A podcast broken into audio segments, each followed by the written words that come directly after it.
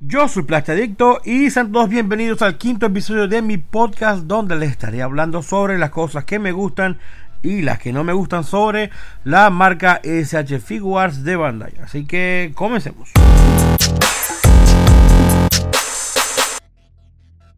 Para mantener este video más corto de lo que debería y más condensado, me voy a concentrar únicamente en las líneas de Star Wars, Marvel y DC de SH Figuarts en la escala 1.12. Tengo figuras de otras líneas, por ejemplo las de Nintendo para Mario, Super Mario Bros. También tengo algunas de personajes históricos, cantantes, actores o algo así. Pero eh, en verdad, en verdad, mi colección es más que todo Marvel, Star Wars y las de DC que han sacado. Que la verdad es que no han sido muchas, em, por así decirlo. No sé, como que no le tienen mucho cariño a DC. Comencemos con las cosas que no me gustan sobre ese que son bastantes, aunque me molestan poquito. Son muchas y como que se acumulan. Una de las cosas que menos me gusta de ese Wars es cómo manejan la escala. No necesariamente comparada con otras marcas o otras figuras de otras marcas. Mm, porque siento que la escala de Figuarts es exactamente la escala 1-12 en la mayoría de las figuras. Ahora, siento que entre, entre las figuras de la misma línea de SH Figuarts hay algunas que no encuadran bien con el resto de sus equipos o de las figuras que corresponden a esa serie. Y me refiero mucho a las de Marvel. Hay personajes que son mucho más bajos de lo que deberían ser. Se ven mucho más pequeños. Como por ejemplo Loki para las figuras de Marvel. Eh, Star-Lord, eh, eh, también Doctor Strange. Hawkeye también me sobresale muchísimo porque son mucho más pequeños de lo que deberían ser comparados con otras figuras como Capitán América, Iron Man y todo eso. Eso es básicamente un ejemplo de lo que me refiero. Siento que mm, entre las mismas líneas de coleccionables deberían tener una escala bastante, digamos que correspondiente para que digamos que hagan juego que tenga sentido todo. Yo no pido que se vean bien con otras marcas, pido únicamente que se vean bien con figuras de misma marca. Es lo mínimo que pudiera pedir. Y siento que Figuarts a veces allí se le va un poquito la bola. Otro de los puntos que me gustaría que Figuarts cambiara o mejoraran sus figuras es el aspecto del deslavado, ensuciado, blackwash, como lo quieran llamar, envejecimiento a sus figuras, ya que muchas de sus figuras son personajes de acción, guerreros o lo que sea, que tienen trajes sucios o usados o algo así. Y la verdad es que siento que es una política de la línea o la marca no incluir, digamos que desgaste por suciedad a la ropa o al, plástico, para que parezca más ropa. Entonces usan colores muy lindos, muy saturados, muy hermosos, pero que se ven muy planos eh, comparado con lo que debería ser la representación de una figura eh, a esta escala. Siento que un black wash aquí o allá le ayudaría bastante. Siento que a veces hacen el intento, pero como que no lo terminan de concretar. Entonces mm, es algo que me gustaría ver más a menudo, sobre todo cuando personajes lo ameriten de sobremanera. Otra cosa que mm, no me gusta mucho a veces son los esculpidos de Em, en general, vamos a hablar un poquito en general. Siento que a veces, o sea, eh, siento que están muy buenos, pero siento que a veces carecen mucho de detalles pequeños, em, diminutos, como insignias, escritos sobre la ropa, ese tipo de cosas. Siento que no lo hacen tan exactamente como quizás deberían, como Mafex. Creo que Mafex hace un poco más de detalles en ese tipo de, cosas, como botones, eh, ese tipo de detalles, tatuajes. Creo que Mafex lo hace un poco más resaltable y Figuar se ha quedado bastante allí, no lo ha que mejorado. Creo que es algo de estilo, hacer la figura un poco más limpia, pero siento que pierde algo bastante. Otra cosa también son los accesorios. Siento que muchas figuras traen muy pocos accesorios, o sea, no todas. Pero sí, muchas figuras traen dos manos, un arma y ya. Cosas así, en verdad que mm, quizás por este precio no deberían ser esos los únicos accesorios. Hay otras figuras que se incluyen más, evidentemente eso varía de caso en caso. Pero esos casos donde únicamente viene una figura con un par de manos y quizás una pistola, eso yo la verdad es que no lo concibo para este rango o gama de precio que las figuras manejan.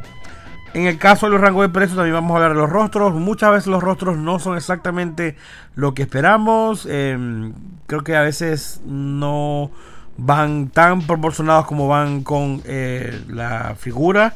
En el caso de lo que son las proporciones, tampoco con el esculpido, no sé, siento que a veces no latinan y no hacen nada en mejorarlo desde la promoción hasta que sale y la verdad es que es algo muy lamentable porque en las figuras de humanos de esta escala en los últimos años hay una carrera, digamos, por ver qué compañía saca los mejores rostros y base a eso se puede escoger cuál es la mejor figura o no, prácticamente. Independientemente de la articulación o accesorios, los rostros siempre son factor determinante. Y ya que hablamos de las proporciones, siento que Bandai tiene un estilo muy particular de proporciones, donde las piernas son delgadas, las cabezas son más pequeñas, un poquito más pequeñas de lo que deberían. Y en base a eso, creo que algunas figuras sufren más que otras. No siento que vayan a propósito a representar o que deseen representar exactamente un ser humano como tal, siendo que hacen una representación dentro de su estilo, así algo estilizado bajo sus normas, donde las piernas son como delgadas, casi nadie es muy musculoso y mm, las cabezas tienden a verse pequeñas, diciendo que eso es como que un estándar dentro de todas o casi todas sus líneas. Entonces allí es donde a veces otras compañías que van por un tono más realista les ganan a, su figura. Siento que pierden a veces algo allí. Por otro lado, siento que a veces el tema de la constancia y de los rosters les afecta mucho. Mm, dejan muchos equipos incompletos sin armar. Entonces, por ejemplo, la línea para DC de la Liga de la Justicia sacaron a Wonder Woman, sacaron a Flash y a Superman y Batman, pero luego eh, mostraron prototipos para Cyborg y Aquaman, los cuales nunca salieron. Son únicamente seis figuras que tenían que sacar para completar el equipo de la Liga de la Justicia, sacaron cuatro y ya más nunca regresaron, no dieron explicación, nada. Entonces sí, eh, es a la hora de comprar las figuras cuando son en equipos como ejemplo, eh, uno piensa bastante de saber si la línea te va a cumplir con el resto, si te vas a quedar con la colección Fire y tener que completar con otros, porque mucha gente tuvieron que completar con las versiones de Mafex, que a lo mejor eran un poquito más grandes o eran más costosas, tuvieron que buscarla luego que se dieron cuenta que Figuarts no iba a sacar. Entonces es algo que va creando cierta desconfianza al futuro, cuando uno va a comenzar a armar un equipo o una línea. Siento que allí no, no sé, Figuarts no hace muy buen trabajo.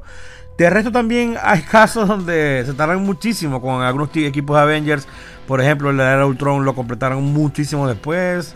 Con Hawkeye y Black Widow. Ahora apenas va a comenzar con la primera película. Entonces siempre es una volada al aire saber si van a completar el equipo o no en algún momento. Cuando empiece con Guardianes de la Galaxia como tal de las películas, quién sabe si iremos a ver a todos los personajes. Entonces es como, ahí no sé.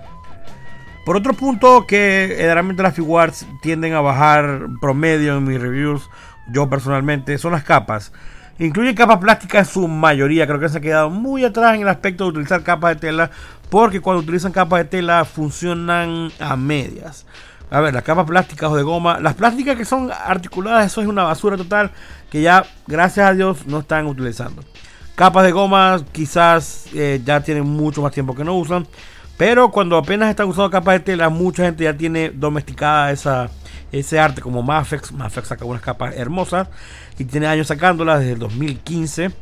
Figuarts apenas muy, mucho después de eso empezó a sacar una que otra figura y hoy día es que están sacando más figuras con capas de tela. Sin embargo, los alambres son raros no se articulan bien, no se posan bien, se ven raras en posiciones neutrales, eh, no son naturales. Entonces siento que se han quedado un poquito atrás, no sé si es que no le han dado importancia suficiente, pero no están a la par de lo que deberían estar haciendo, o por lo menos a la par de sus competidores que se ven a leguas, a leguas que quizás no le interesa mucho. Por otro lado, algo que quizás no sea culpa de ellos es el tema de las exclusivas y eso yo creo que tiene mucho más que ver con las licencias para las líneas de Marvel, para las líneas de Star Wars, donde Hasbro tiene la licencia primaria en ese tipo de escalas y ellos quizás estén sujetos a algunas limitaciones bastante complicadas a la hora de exportar figuras fuera de Japón o de algunos personajes como tal. Digamos que en Star Wars hay muchos que únicamente distribuyen en Japón y para Marvel hay algunos que distribuyen únicamente en Japón y cuando los van a distribuir en sus versiones para Estados Unidos, Europa o el resto del mundo necesitan subir el precio agregando algún tipo de accesorio que nadie por lo general desea. Entonces hace la figura, la verdad que es muy complicada de conseguir. Ya ahí, como repito, como digo ahorita, siento que eso no es culpa necesariamente de ellos, pero es algo que afecta bastante al consumidor o al coleccionista. Y por último, la selección de personajes. Siento que a veces se tardan mucho en sacar algunos personajes, muchísimo. Por ejemplo, en la línea de Marvel y DC. Desde cuando no hace falta un visión y apenas, apenas lo están mostrando. Eh, siento que hay muchos personajes que hacen falta. Los de los Guardianes de la Galaxia. Necesitamos un Drax, necesitamos eh, muchos otros personajes. Y a la par también tenemos muchos personajes repetidos, como Capitán América, que ni siquiera es que comparten un molde, sino que muchos tienen variaciones, eh, digamos que muy mínimas. O también necesitamos un Bucky, o quizás necesitamos, no sé, muchos personajes que tienen una sola versión o ninguna, contra muchos otros personajes que quizás sean principales, lo acepto, pero que también necesitan completar su eh, cast de, de equipo para poder armar allí, digamos que cierta colección de alguna película en específico. Yo siento que a veces hay muchos personajes que no vemos y que se demoran muchísimo en salir contra muchísimos que ya tenemos muchas versiones. No lo sé, es algo personal, pero quizás a usted también le pase lo mismo.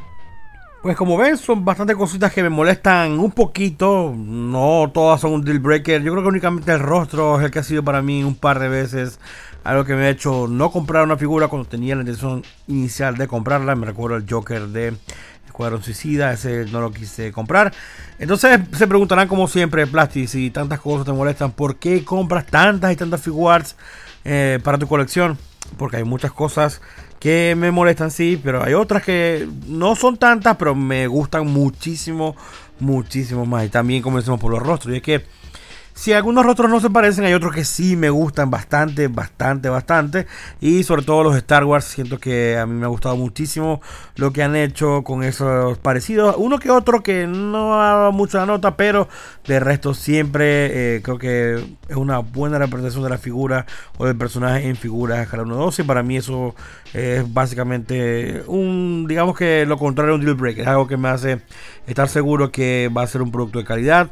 Son muy pocas las veces donde en verdad me ha parecido que me he decepcionado en cuanto a los rostros y también en cuanto a los accesorios. Siento que a veces traen poco, eso es correcto, pero cuando no traen poco, cuando traen suficiente, siento que siempre están bien implementados, que valen la pena y que son los necesarios. Es algo que hasta la fecha aún no le he podido criticar a ellos cuando incluyen algo que sea inútil. De hecho, cuando incluyen dos rostros o tres rostros, se agradece muchísimo los rostros de ellos cuando son más de uno son muy útiles para quizás otras figuras de Marvel Legends o de Black Series, dependiendo del caso. Y creo que, eh, digamos que me gustaría que fuera lo estándar en la línea. Incluyan siempre al menos dos rostros eh, con posibilidad de algún otro y que no sea tampoco tan elevado el precio en comparación con el resto.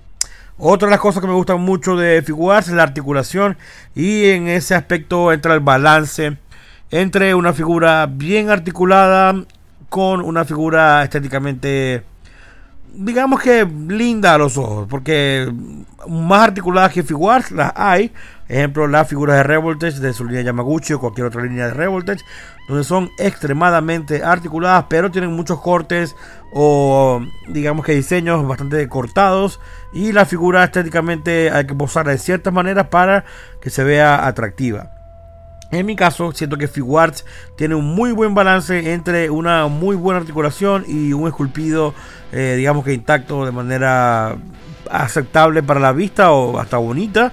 Y creo que se esfuerzan mucho en mantener ese balance. Para mí es un punto eh, que siempre resalto en estas líneas de Figuarts, donde son figuras bastante articuladas, pero se ven muy bien. Algo que siempre me gusta porque me gusta jugar con ellas, pero también me gusta mirarlas y exhibirlas. Entonces es algo que yo siempre busco en muchas figuras. Otra cosa que me gusta mucho es la firmeza que tienen. Sus figuras están bien construidas, se sienten firmes las articulaciones, se sienten bien ensambladas.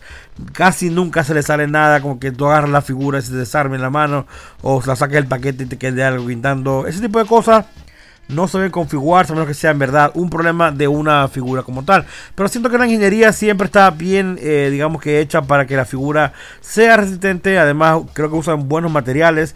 Eh, la pintura es increíble. El detalle que tienen para marcar las líneas pequeñas tan limpias. Nunca veo un gran problema hay algún splash en otra parte donde debería haber, o que se salieron mucho de la línea, o que usaron un color en una parte donde no era, o que salpicó, o que no se ven. No, no, no. Figuarts tiene un esculpido bastante decente, no es el más detallado, pero siempre lo resaltan muy, pero muy bien con un trabajo de pintura impecable, donde la separación de colores siempre es la protagonista. Pareciera que fueran piezas separadas, pero no. Es una separación de colores bastante bien y que además utilizan pinturas que resisten mucho los rayones y la manipulación, que es algo bastante interesante a la hora de comprar una figura de acción que vas a estar manipulando, que vas a hacer cambios de pose, que va a estar exhibida en tu casa, donde sea. Siento que la pintura de Figuarts es la top en cualquier figura, cualquier línea de esta marca en cuanto a la aplicación y la calidad. Entonces, este tipo de cosas, me refiero a la articulación, a la balanza que tienen con el esculpido, a la durabilidad, a los rostros, a los materiales que usan. Eh, para mí le dan el factor principal que es la firmeza y la durabilidad a una figura. Siento que cuando estoy pagando por un producto Bandai, estoy pagando por un producto que va a durar muchos años en mi colección, que voy a poder eh, manipular sin miedo a que se me rompa, que se va a ver muy bien, que va a lucir bastante bien en comparación con las otras figuras, que bueno, a veces sí una más pequeña que otra, pero siendo que en conjunto todas hacen, eh, digamos que un buen equipo, a veces hay que subir la pierna un poquito más a otra, pero bueno, eh, siento que van a lucir bastante y esa es mi meta principal para mi colección y eso es lo que yo disfruto. Obviamente son cosas personales, cada quien pondera estos elementos de manera personal muy diferente, algunos que le molestará más la escala que a otros, algunos que no les importa tanto el esculpido ni la pintura eh, exacta, sino que más bien prefieren que, mm, no sé, que, que se vean bien el tamaño que son. Entonces, eh, siento que cada quien va a ponderar ese tipo de cosas de manera diferente. Yo les estoy dando mi punto de vista sobre algunos puntos resaltantes negativos y positivos que yo encuentro en Figuarts, que es una de mis líneas favoritas eh, para coleccionar, básicamente por lo que acabo de decir. Entonces, muchas gracias a todos por llegar hasta acá. Por favor, eh, si no están suscritos al canal de YouTube, me pueden encontrar como Plasti Adicto. También me pueden encontrar en Instagram como arroba plasti guion abajo adicto. También tengo Twitter, donde me consiguen también como arroba plastic guion abajo adicto. Y por supuesto, el fanpage de Facebook, eh, Adicto, me consiguen allí, donde siempre estoy actualizando cosas para comprar, eh, reviews que estoy haciendo, eh, cualquier información que haya por allí de figuras, de marcas, de cosas relacionadas con el coleccionismo, escala 1. Entonces, eh, nuevamente, muchas gracias a todos. Por supuesto, nos vemos en una próxima emisión. Ya estamos en el episodio 5, la mitad de la primera temporada y vienen todavía 5 más, así que pendiente, perro caliente.